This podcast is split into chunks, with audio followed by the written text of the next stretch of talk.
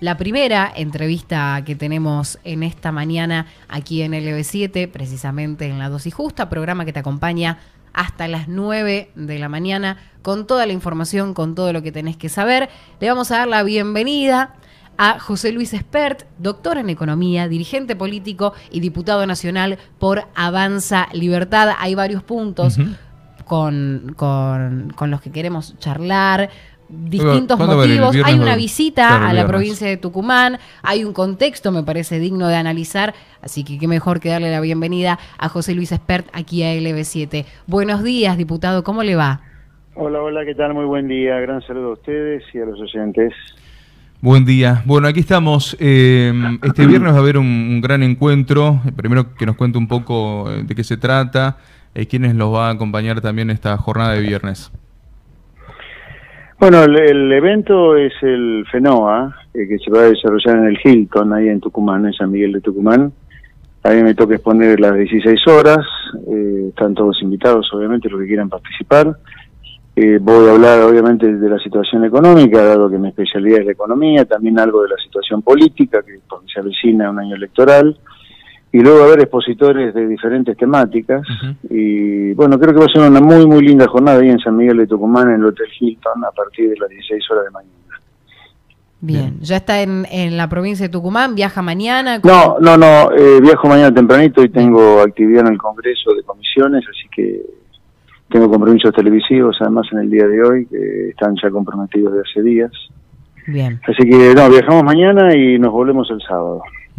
Perfecto. Bueno, con respecto a, lo que marcaba usted también, esto de cómo ve la economía argentina hoy, ¿no? Eh, con, eh, digo, es, bastante amplio, pero ¿cómo lo ve? Mire, voy a plantearle una, una suerte de bosquejo del, del, bosque, ¿no? Porque el árbol es siempre el mismo, le diría. Este, perdón, los árboles van cambiando un poco, pero el bosque es siempre el mismo. Argentina, en los últimos 60 años, yo tengo 60 años justo, mm. En los últimos 60 años ha tenido en promedio una crisis cada 10 años. Arrancamos con la crisis del gobierno donde Aleman y Suárez fueron ministros de Economía, ya con el gobierno Frondizi y militares. Siguió con el Rodrigazo, siguió con el, la crisis del plan de Martínez Dios. Luego vino la crisis del Austral con la hiperinflación. Luego la crisis de 2001-2002. Néstor y Cristina tuvieron también su crisis 2008-2009. 2018 ya vino la crisis de Macri. Ahí tenemos seis planes económicos en crisis en los últimos 60 años, que son todos los planes económicos que hemos tenido. O sea, se puede decir tranquilamente, siendo bien objetivos, eh, aferrándonos a la realidad, siendo realistas, que no hay ningún problema económico en los últimos 60 años que haya terminado bien. Yo tomo 60 simplemente como una fecha caprichosa porque tengo 60 años, pero si uno va para atrás, probablemente el promedio no baje de 10 años o no suba 10 años. O sea, acá todo termina mal. Ahora, ¿por qué todo termina mal? ¿Porque tenemos mala suerte los argentinos? No, porque hacemos todo mal, muy simple. Ahora, eso que hacemos todo mal, es como que parecemos un notito chocador, ¿no? Donde choca y vuelve, choca y vuelve, hacer lo mismo. ¿Cuántas veces hemos tenido cepo? Un montón de veces. Bueno, otra vez un gobierno haciendo un cepo cambiario. ¿Cuántas veces hemos recurrido a los controles de precios para bajar la inflación? Mil veces a lo largo de los 60 años de fracaso. Entonces, Acá el bosque es que hay algo que estamos haciendo mal porque todo termina mal. Y eso es lo que deberíamos preguntarnos alguna vez los argentinos para dejar de sufrirla tanto, dejar de pasarla tan mal. Y yo diría, si Argentina eh, empezara a hacer dos o tres cosas, que admito que son la inversa de lo que estamos haciendo y a lo mejor cuesta dejar de hacer algo que está tan mal, tan mal, pero uno es adicto ya a hacer las cosas mal, pero lo que hay que hacer es de todo sentido común. Mire, los países eh, no hacen lo que hace Argentina de no comerciar con nadie prácticamente en el mundo. Mm. Los, países comercian con el mundo. Y la Argentina se vería muy, muy, muy beneficiada de comerciar con el mundo. Ni hablar las economías regionales y ni hablar las provincias del noroeste argentino. Las grandes productoras de, de citrus, de caña de azúcar, minería, eh, hidrógeno verde, zinc, litio, oro, plata, petróleo, bueno, agroindustria también.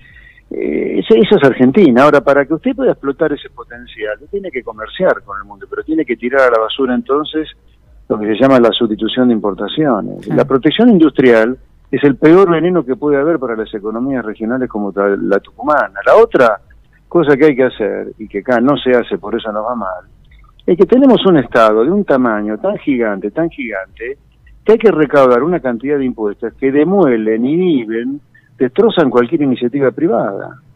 Y la tercera cosa, de mínima, hablando de tres mínimas, ¿no? después hay muchas cosas más, pero las mínimas, mínimas, mínimas que deberíamos cambiar de negro a blanco, es que tenemos leyes laborales ya muy viejas, no importa quién las trajo, no viene a cuento eso, pero son leyes laborales viejas, tenemos convenios colectivos firmados hace 50 años, tenemos secretarios generales atornillados en sus sillones de hace medio siglo, ¿entiendes? Se siguen negociando convenciones colectivas totalmente centralizadas, como si un tallercito mecánico en Famayá pudiera pagar, pudiera cumplir el convenio colectivo de SMATA firmado con Volkswagen, que es lo que tiene que ocurrir de acuerdo con las leyes. Entonces, hay un montón de cosas para cambiar. Todas esas cosas, en los países donde la gente vive bien, ni se discuten. Ahora acá parece ser que uno va hacer el círculo cuadrado para hacer eso. Yo lo que admito que es difícil de hacerlo porque hay mucha mafia ya atornillada alrededor de estas cosas que están mal hechas, pero desde el punto de vista de lo que hay que hacer es muy claro lo que hay que hacer. En todo caso habrá que tener el coraje suficiente para hacerlas, pero no es un tema de que esté poco claro lo que hay que hacer, está muy claro lo que hay que hacer. En los últimos días las noticias que están relacionadas al, ámbito económico tienen que ver con la suba del dólar, otra vez empezamos a hablar de riesgo país, eh, eso también empieza a generar una especie de, psicosis, podríamos decir, en, el, eh, en la sociedad en, en general, pero después no parece como que haya demasiada preocupación o alguna solución, al menos en el corto plazo. Bueno, habiendo dibujado, esbozado el, el bosque, dentro del cual podemos poner los distintos árboles, y estos, el bosque es siempre el mismo y los árboles van cambiando un poco, pero básicamente son los mismos. Pero digo, la introducción la hice para que se entienda que esto no es la primera vez que está pasando. Ha pasado seis veces en el último, pero esta es la séptima ya. Seis veces antes ya pasó con seis planes que terminaron en crisis. Lo que llama la atención es la locura nuestra de no parar de repetirnos en el error. Pero bueno, yendo a su pregunta puntual, sí, hemos entrado en esa etapa donde los planes empiezan a entrar en crisis, ¿no? En cualquier momento vamos a empezar a ver volar ministros de Economía que cambian, con bancos centrales que siguen tomando medidas. Hoy Sí, ha vuelto, ha vuelto a estar sobre el tapete el dólar y ha vuelto a estar sobre el tapete el riesgo país. Ya tenemos un riesgo país como si tuviéramos sin default, cosa que no es así. Argentina no está en default. No sé si no va a terminar en default, pero no está en default. Pero los precios de la deuda son como si tuviéramos en una situación de impago. El dólar no ha parado de subir en las últimas 10 días. Y bueno, el gobierno ha respondido de manera inadecuada, apretando más el cepo cuando ve que el dólar paralelo sube. Esta no es la manera. La manera que debería atacar el gobierno esto, sabiendo que acá se ha sembrado mucho viento, por lo tanto se van a cosechar tempestades. Eh, cuidado. Dado lo que se sembró, Argentina va a entrar en problemas y va a seguir en problemas. Porque lo que se hizo ya se hizo. Ya no se puede ir demasiado para atrás, lamentablemente, a pesar de muchas advertencias que muchos le hicimos al gobierno de Alberto Fernández, antes al de Macri, antes al de Cristina, antes al de Fernando de la Rúa, etcétera.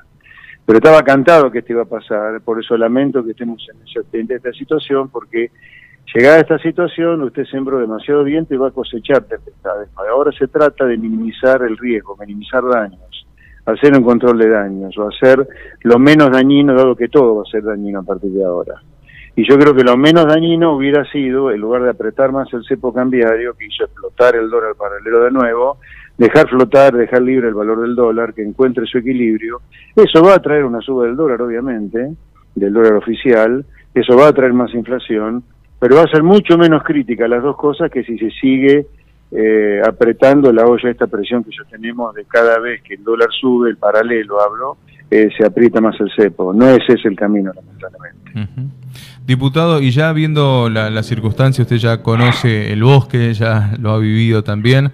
Eh, el año que viene hay elecciones, es ahí donde la gente también puede empezar a, cambiar el rumbo. ¿Cómo ve la parte electoral? ¿Cómo viene eh, el año que viene con respecto a la elección usted?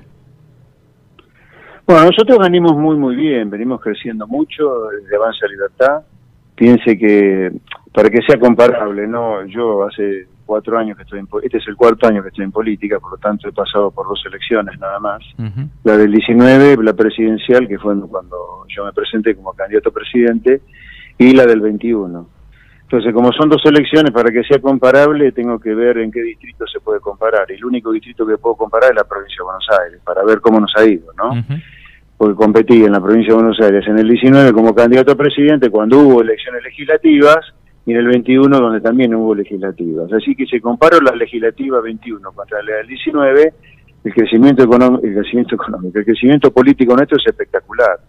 Sacamos 100.000 votos en la provincia de Buenos Aires en el 19 y 700.000 en el 2021 y algunos están proyectando ya que estamos eh, arriba del millón de votos en la provincia de Buenos Aires, cercano a una intención de voto del 15%. Así que estamos muy, muy contentos. Estamos muy contentos también porque hicimos una elección histórica el año pasado, sacamos un tercer lugar en la provincia de Los Varones Conurbano. Estamos muy contentos también porque vemos a los grandes jugadores de la política que fuman abajo el agua, como Macri, Bullrich, Larreta, que parecen Milton Bullrich, Ludwig von Macri y, no sé, Bullrich, todos hablando de, ideas liberales. Eso nos pone muy contentos también. Así que creemos que nuestro espacio, entre lo que ha crecido y lo que está influyendo en la discusión pública, me parece que tiene mucho, mucho, mucho por dar de cara al 23. Ahora, debo dejarle algo claro. Sí. A mí como político me da un poco de vergüenza, aunque lo admito que es una pregunta, estar hablando hoy como político de elecciones, otra vez cuando hace ocho meses que votamos, y la mm. gente no puede esperar hasta noviembre del 23 para que se solucionen los dramas que la gente tiene. Mm. En ese sentido, eh, siento gran fastidio por la parálisis del Congreso, no estamos sesionando, hay sesiones de comisión, pero nada llega al recinto. La verdad que la gente está esperando otra cosa de nosotros, no está esperando esta contubernio que ya está pensando en el año 23. Mm. Pero nosotros desde el espacio liberal nuestro, Avanza Libertad, tenemos una gran expectativa para el 2023, creo que podemos hacer una muy buena elección, condicionar seriamente a los que ganen la elección del año que viene y por qué no ganarla también. Así que bueno, estamos con mucha fuerza, muy muy contentos.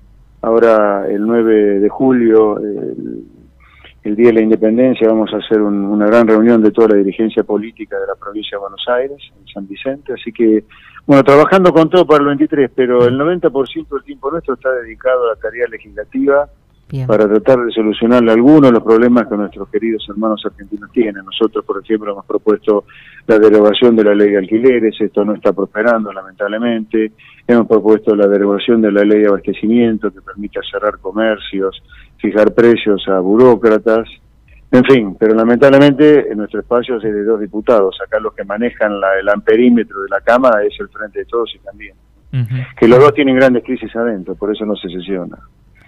Claro, para poder llegar a, trabajar algo, primero, primero tiene que, haber ese consenso, así que... Sí, tiene que haber quórum. A ver, el numerito mágico que la gente tiene que saber es que, para aquello, para que la gente vea desde el televisor ese gran escenario que es la Cámara de Diputados, que es el pleno de la Cámara, hace falta sentar con la cola en el asiento 129 almas.